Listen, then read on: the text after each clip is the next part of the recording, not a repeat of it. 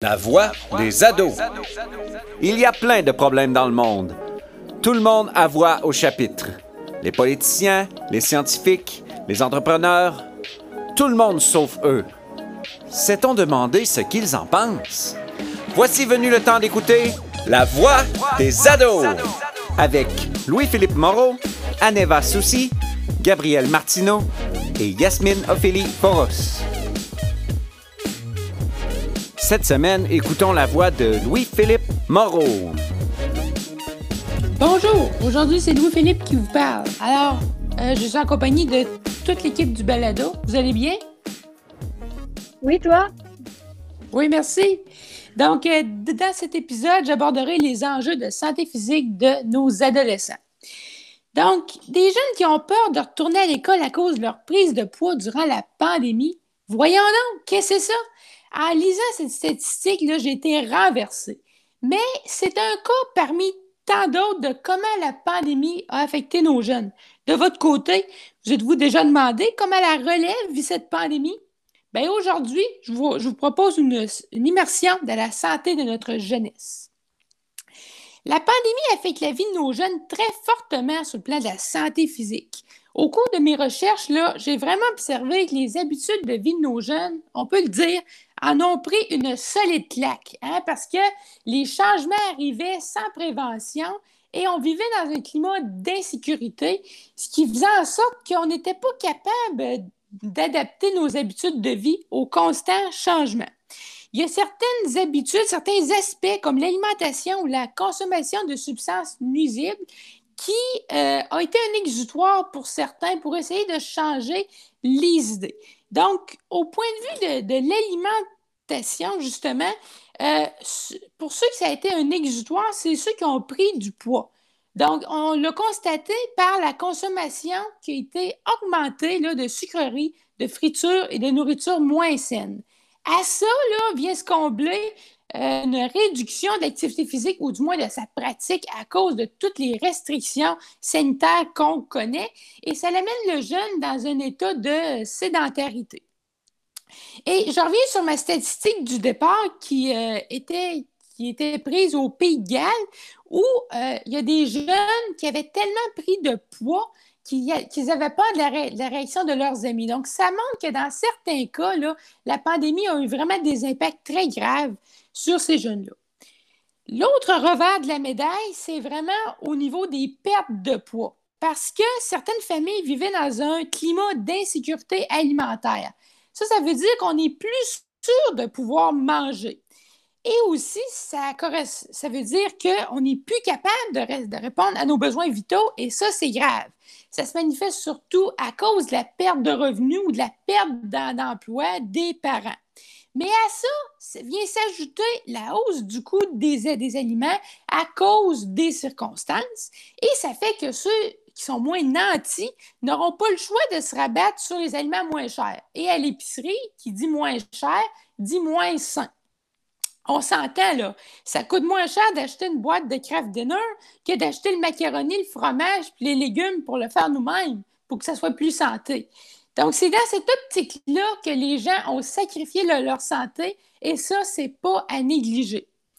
Bref, quand on nous chanceux, on est au Québec et on avait plusieurs services comme les banques alimentaires et les organismes qui ont pu dépanner, fournir plusieurs familles, mais n'empêche, là, quand on n'est pas capable de mettre quelque chose sur la table, c'est grave, puis ça, ça nous marque. Également, je vous parlais d'un autre exutoire qui est la consommation de substances nuisibles. Euh, celui-là, il est particulier parce que ça dépend vraiment des tranches d'âge. On voit que les jeunes adultes qui sont en âge majeur ont plus de facilité à se procurer ces substances-là que nous, les adolescents. Donc, pour nous donner une heure plus juste, on en a reparlé avec notre spécialiste qu'on vous présente tantôt. On le sait, à chaque restriction qui, qui tombait, les jeunes, puis je m'inclus là-dedans, là, on essayait de se frayer un chemin à travers ces restrictions-là. On essayait de voir la lumière au bout du tunnel. Mais malgré ça, cette espèce d'insécurité-là, ça fait que euh, on vit dans un climat de tension, de stress, parce qu'on ne sait pas ce qui va arriver demain. On ne sait pas de quoi demain sera constitué. Et en plus, ça vient s'additionner le fait qu'il ben, y a plusieurs personnes qui ont perdu euh, leur emploi. Et on sait que perdre un emploi, ça vous, ça vous est peut-être arrivé, là, c'est assez difficile. Et on, vit dans un système capitaliste où l'argent est la base de tout. Si tu n'as pas d'argent, tu as, de la misère à vivre. Donc, ça vient créer, là, comme je disais, l'atmosphère ne cesse de, de, devenir stressante et tendue. Puis certains parents pensent peut-être que oh, mon jeune ne s'en est pas rendu compte que ben, j'ai perdu mon emploi. Non, non, non. On dit ici que près d'un jeune sur quatre a rapporté que son foyer a subi des pertes financières majeures durant la pandémie. Donc, c'est là qu'on voit que les jeunes sont affectés directement par leurs parents. Et euh, ben là, ils doivent composer avec ça. Et également, ben, la pandémie vient créer des coûts supplémentaires, ce qui euh, accru la, tension et vient créer, jusqu'à dire, un climat toxique dans la maisonnée. Puis au niveau de l'aspect plus euh, biologique, ben on sait que euh, pendant la pandémie, on a dû se réapproprier nos limites de temps et, d'espace. Ce que je veux dire par là, c'est qu'il faut, il a fallu que chaque personne se trouve un moment où elle devait être seule. Mais ça n'arrive pas à, tout le monde, cette, euh, cette opportunité-là, parce que on, une famille là, de six dans un et demi, c'est très dur de se retrouver seul pour essayer de composer avec la pandémie, d'essayer de voir comment on peut évoluer, vivre là-dedans. Donc, ça l'amène encore là au climat difficile de la maison. Et en tant qu'adolescent, on a besoin de vivre de l'indépendance, des sensations fortes. Euh, en confinement, là, on peut pas. C'est très difficile parce qu'on est limité dans tout. La seule manière que je vois d'avoir un petit peu d'adrénaline, c'est de batailler avec son frère ou sa sœur. Tu sais, c'est rendu très difficile, puis chaque petite activité devient une, opportunité de se développer, mais c'est pas assez. C'est pas assez. Et ça m'amène à dire que il faut sortir du cercle vicieux de confine, déconfine, confine, déconfine, parce que c'est comme si on rentrait un clou dans une planche de bois avec un marteau. Plus on tape sur le clou, plus ça rentre dans la planche. Mais quand le clou est rentré, là, on ne peut plus le sortir. Puis c'est là que le, mal va être fait pour nos jeunes, puis ils vont être impactés plus que ce qu'on aurait voulu. Fait qu'il faut arrêter de rentrer le clou, il faut le laisser là pour permettre aux jeunes d'avoir un climat stable, pour qu'ils puissent s'épanouir, se développer pleinement. Et ça vient à dire, en rentrant notre clou sans cesse, ça, ça veut dire qu'on n'est pas écouté parce qu'on on ne, ne subvient pas à nos besoins biologiques. Et ça, c'est assez grave et c'est déplorable. Donc, sur toute cette situation-là de, santé, de l'impact biologique, ben, euh, docteur Bélanger nous a donné l'heure juste. Donc, euh, le docteur Bélanger effectué une résidence en pédiatrie à Québec et s'est spécialisé en médecine de l'adolescence au CHU Sainte-Justine. Et maintenant, il travaille à la, clinique de santé de l'adolescent du Centre Mère-Enfant Soleil du Sud Québec et enseigne en tant que professeur adjoint à l'Université Laval. Donc, lui, il a vu plusieurs cas d'adolescents. Allons voir ce qu'il avait à dire. Donc, euh, on sait que pendant la pandémie, euh, il y a eu un impact direct chez les jeunes. Certains ont été affectés plus que d'autres sur le plan de la santé physique. Je me demandais justement comment se sentent nos adolescents présentement? C'est une très bonne question, Louis-Philippe, en fait. Puis euh, la réponse, elle n'est pas si simple que ça. Ça dépend surtout euh, euh, quand on regarde les écrits médicaux par rapport à, ce sujet-là, à quel moment ça s'est passé. Donc, on a des écrits même dans la grande région de Québec qui nous décrit que la santé des adolescents, particulièrement la santé mentale, dans la première période de la pandémie, n'a pas été affectée si négativement que ça. En fait, même beaucoup de jeunes nous décrivaient une baisse de leur anxiété, un niveau amélioré, puis on peut comprendre, que tout était mis sur pause pendant cette période-là. On a vu, par exemple, la seconde vague, puis on vit actuellement la troisième vague. Il y a plusieurs indicateurs qui nous disent qu'il y a certains jeunes qui vivent moins bien la pandémie, particulièrement sur des questions de santé émotionnelle. Puis comme chercheur et comme clinicien, on se questionne beaucoup pour savoir est-ce que c'est des jeunes qui avaient des facteurs de risque particuliers? Ce que je veux dire, c'est que des choses qui sont sous-jacentes euh, euh, à leur état, qui peut-être ne seraient pas si exprimées que ça si on n'avait pas été dans la pandémie, mais là, avec ce stresseur-là, ça ressort. On le voit particulièrement avec la hausse, oui, Philippe, de jeunes avec des problématiques alimentaires. Mais si on regarde d'autres indicateurs, par exemple, le nombre de consultations aux urgences, par exemple, ou les écrits dans la littérature, c'est pas si clair que c'est une énorme catastrophe au niveau de la santé mentale des jeunes. Puis pour ce qui est de la santé physique, il y a même des études qui nous disent qu'il y a eu des améliorations sur certains points, particulièrement sur le sommeil des adolescents. Ah, OK. Donc, à ce moment-là, les jeunes ont pris la pandémie comme soit positivement ou négativement dans certains cas. Oui, exactement. Donc, ce n'est pas, euh, pas euh, tout noir.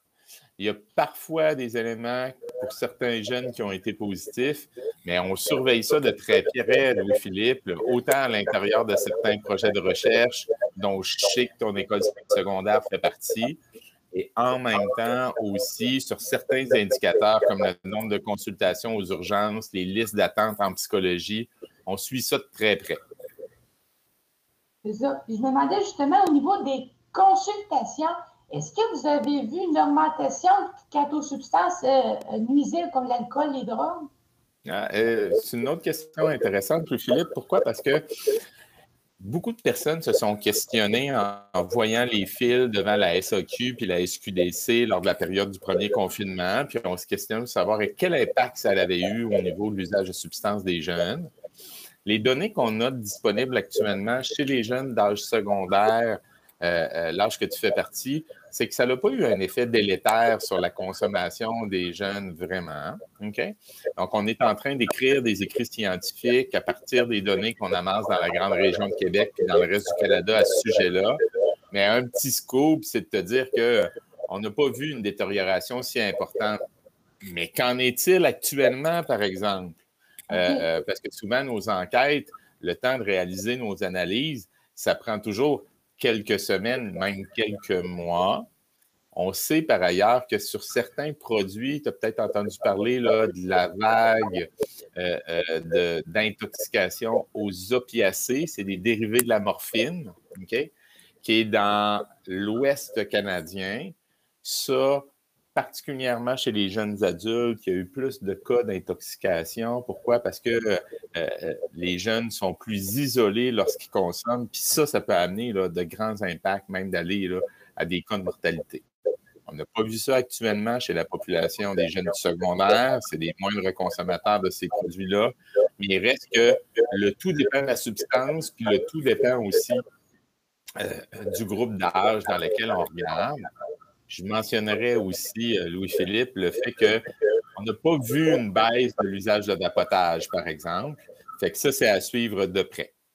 Donc, il y a, vraiment une constance. On n'a pas vu de diminution, on n'a pas vu d'augmentation. C'est resté stable. Ça dépend des substances, ça dépend des groupes d'âge. Mais euh, sur cet élément-là aussi, euh, Louis-Philippe, ce n'est pas l'hécatombe à laquelle certaines personnes s'attendaient. OK. Et là, on voit qu'il y a certaines manières que les jeunes vont adopter pour faire face à la pandémie, au changement constant. Est-ce qu'il y en a une qui a été très populaire, qu'elle soit négative ou positive? Euh, je pense que euh, juste le fait qu'on se parle de manière virtuelle, c'est une bonne preuve de l'adaptation. Puis, puis ça, en fait, ça a permis aux jeunes de, rester en contact avec leur père, de poursuivre leur apprentissage. Donc, euh, on a vu euh, euh, la fréquence d'usage, les heures d'usage des écrans augmenter. On ne voit pas ça juste négativement. Ben oui, ça peut avoir des impacts sur la santé, mais ça leur a permis aux jeunes de s'adapter de certaines manières, euh, d'exprimer euh, plusieurs aspects de leur vie aussi pendant cette période-là. La dernière des choses, c'est qu'on on a pu se questionner par rapport à, la place peut-être de la hausse de sédentarité. Ça aussi, euh, Louis-Philippe, on se questionne parce qu'il y a certains jeunes qui ont arrêté de faire leur activité, particulièrement les jeunes sportifs qui avaient des activités de groupe. On a tout un autre groupe de jeunes qui se sont mis au contraire en action une manière de passer le temps, puis euh, comme on l'évoquait avant le début de l'entrevue, euh, une manière de découvrir des nouvelles passions. Donc, encore sur ce point-là, pas nécessairement euh, sur l'activité physique de, conclusion tout à fait négative. Non, je pense que ça dépend, ça, dépend de, quel jeune fait face à la, à la pandémie, dans quel milieu, puis avec quelle passion déjà présente. OK. Donc, il nous reste deux petites minutes, Dr. Bélanger. En résumé, est-ce qu'on peut dire que la pandémie est un frein au développement de nos jeunes et va les affecter pour le reste de leur vie? C'est la, la, question qui tue, en fait, Louis-Philippe. On n'en a aucune idée. Les jeunes sont des personnes pleines d'initiatives puis pleines de créativité. Puis le développement pendant l'adolescence qui couvre plusieurs aspects, là, la découverte de son identité, réaliser des choix de vie, euh, euh, se, trouver un groupe de pairs, s'accepter, ben, on voit certains freins parce qu'il y a beaucoup des activités qui se passent en présentiel qui étaient habituellement utilisées par les jeunes, mais on les voit s'exprimer d'autres manières virtuellement. Donc, de conclure à l'heure actuelle que c'est une génération perdue, je n'adopte pas cette vision-là. Euh, euh, les jeunes, au contraire, se trouvent de nouvelles manières de faire. Euh, on verra si la pandémie se prolonge, on ne le souhaite pas, jusqu'à quel point les jeunes vont devenir essoufflés. C'est vraiment ça la question qui persiste, Louis-Philippe. Mais je te rappellerai qu'il y a des jeunes qui, particulièrement pendant la première vague, se sont beaucoup impliqués à l'intérieur de leur communauté, euh, des jeunes qui avaient déjà des permis de conduire, qui ont commencé à faire de la livraison, à aider des personnes âgées. Donc, euh, euh, vraiment, ce qu'on voit, c'est des jeunes qui sont au courant de ce qu'est la pandémie, qui mettent en œuvre les mesures de prévention pour la très grande majorité. on se questionne sur leur état, mais surtout, il ne faut vraiment pas hésiter.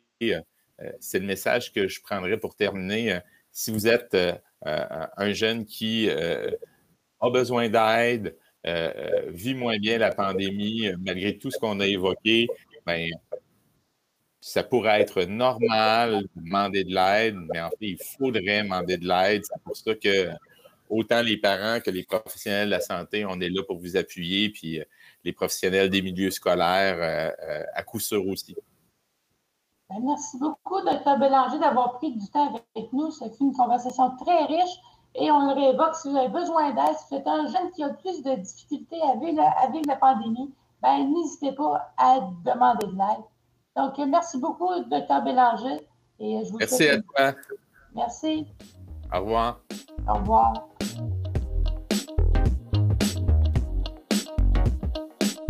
Donc, Personnellement, la pandémie vous a sans doute affecté de près ou de loin. Je me demandais comment vos habitudes de vie ont changé ou se sont détériorées. Aneva, la parole est à toi. Alors, euh, de mon côté, je pense que mes habitudes de vie se sont plutôt améliorées euh, à la place de dire qu'elles se sont détériorées. Par exemple, j'ai commencé à aller beaucoup plus dehors, euh, à prendre des grandes marches, puis quand je ne prends pas des marches, je cours. donc, c'est pas mal ça de mon côté. Yasmine, tu peux rajouter?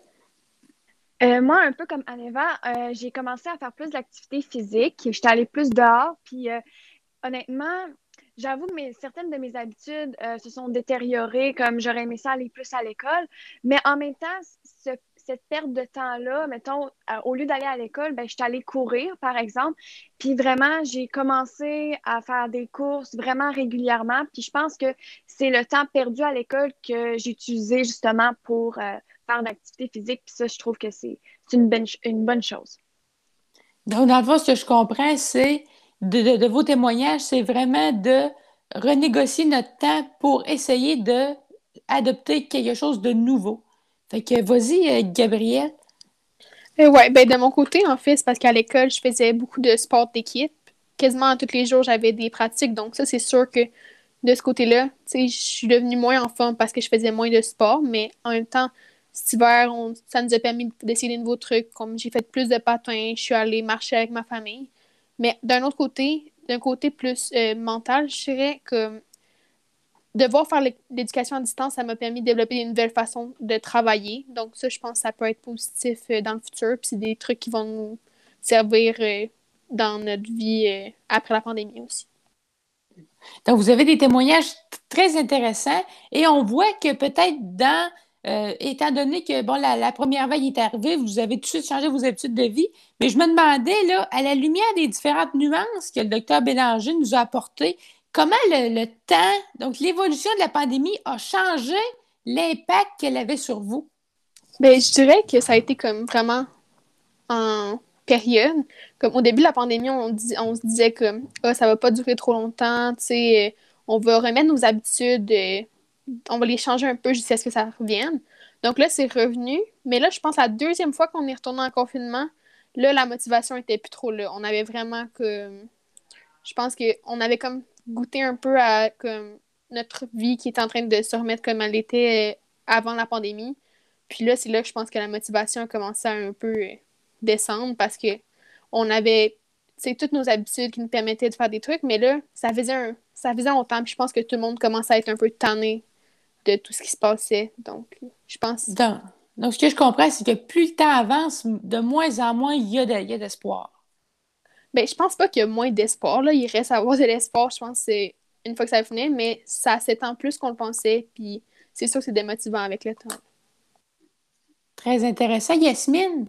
Euh, sérieux, comme Gabriel a dit, je trouve qu'avec le temps, ça devient vraiment, euh, ça devient vraiment confus. Euh, en fait, ça m'apporte un peu de confusion parce que, tu sais, mettons, la semaine avant, OK, tout va bien, puis là, la semaine d'après, oh, confinement, ah, après, on retourne à l'école. Fait que ça, ça devient un peu maintenant, puis à la longue, je trouve que ça devient fatigant. Fait que c'est ça, on dirait qu'on perd la, la notion du temps tellement qu'il y a des choses qui se passent tout en même temps. Donc, la fameuse notion de confine, déconfine a vraiment un grand impact sur, euh, sur nos jeunes. C'est ce qu'on voit. Donc, euh, Aneva, partage-nous ton point de vue. Euh, de mon côté, lorsque tout a commencé, j'étais plus envahie par un sentiment d'inquiétude, dans le sens qu'on était encore plongé dans l'inconnu et on ne savait pas qu'est-ce qui allait se passer. ensuite, quand on est retourné à l'école, en fait, j'étais plus motivée. On allait revoir nos amis, la situation s'améliorait.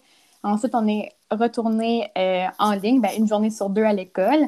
Alors là, je peux imaginer que la motivation a baissé pour plusieurs jeunes. Euh, mais je pense qu'il faut quand même euh, rester positif. Puis on, a fait preuve d'une grande capacité d'adaptation. Donc, je pense que c'est bien pour ça. Très, très, très intéressant. Donc, on sait là, que voir sa famille, ses amis, et sans ses amis, on voit sa famille, mais pas ses amis, c'est très difficile pour un adolescent. Je me demandais en quoi le fait d'être toujours avec les mêmes personnes dans votre maison 24 heures sur 24 vous a affecté? Yasmine? Ben moi, personnellement, euh, ça m'a pas trop affecté parce que j'étais capable de garder contact avec mes amis sur texto. Mais c'est sûr que, tu sais, il y a vraiment une différence entre texter tes amis puis les voir en vraie vie.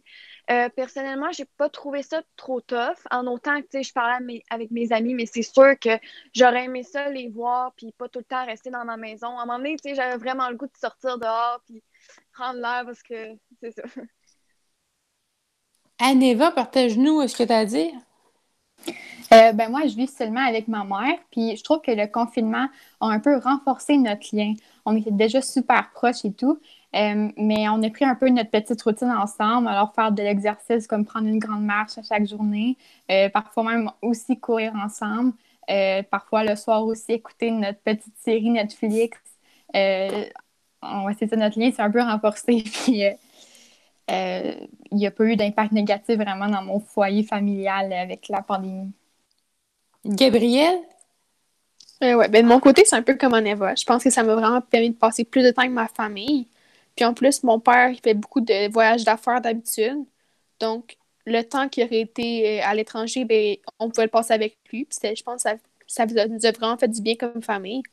Mais c'est sûr que pour voir mes amis, c'était quand même difficile. Puis oui, je leur écrivais, je faisais des appels avec eux. Mais comme on a parlé plus tôt, ça, ça augmentait mon temps d'écran aussi. Là. Donc ça, je, il y a comme des, positifs, des points positifs et négatifs là-dedans, mais ouais. Très, très, très intéressant. Tu vois, j'aurais pensé le contraire. Peut-être certaines personnes auraient voulu voir d'autrement, mais dans, dans, votre cas, je vois que ça vous a vraiment aidé puis créé une belle relation familiale que vous oublierez sûrement pas là, euh, dans le futur. Pour terminer, on dit que tout vient à point à qui sait attendre. Qu'est-ce qu'on pourrait dire aux jeunes de notre génération pour qu'ils continuent à garder le cap sur les bonnes habitudes à conserver? Gabriel?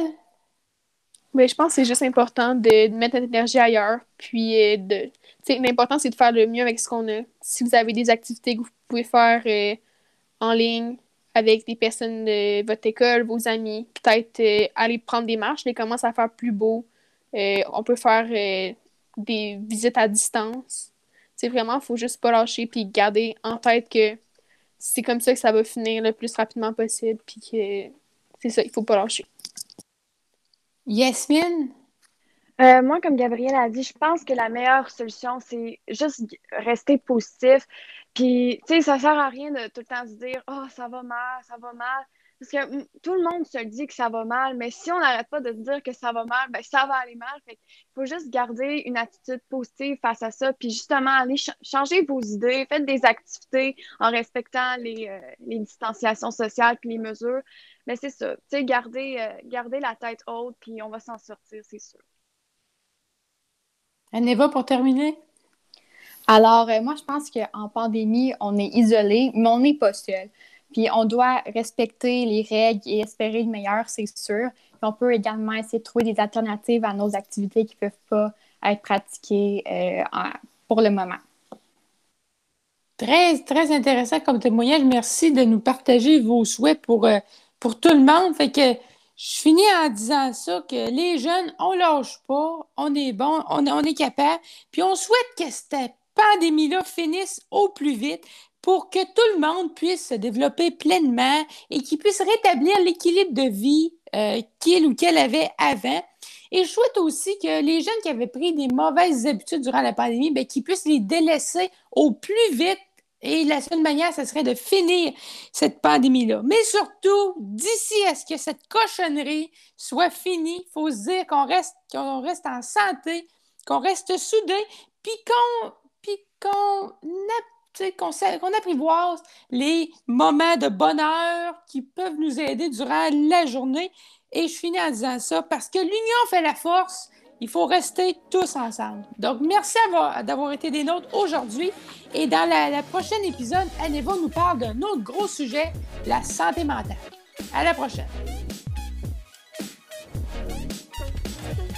C'était La Voix des ados, une production du Collège Lévis, à la technique Mathieu Gosselin, à la coordination Valérie Laflamme-Caron.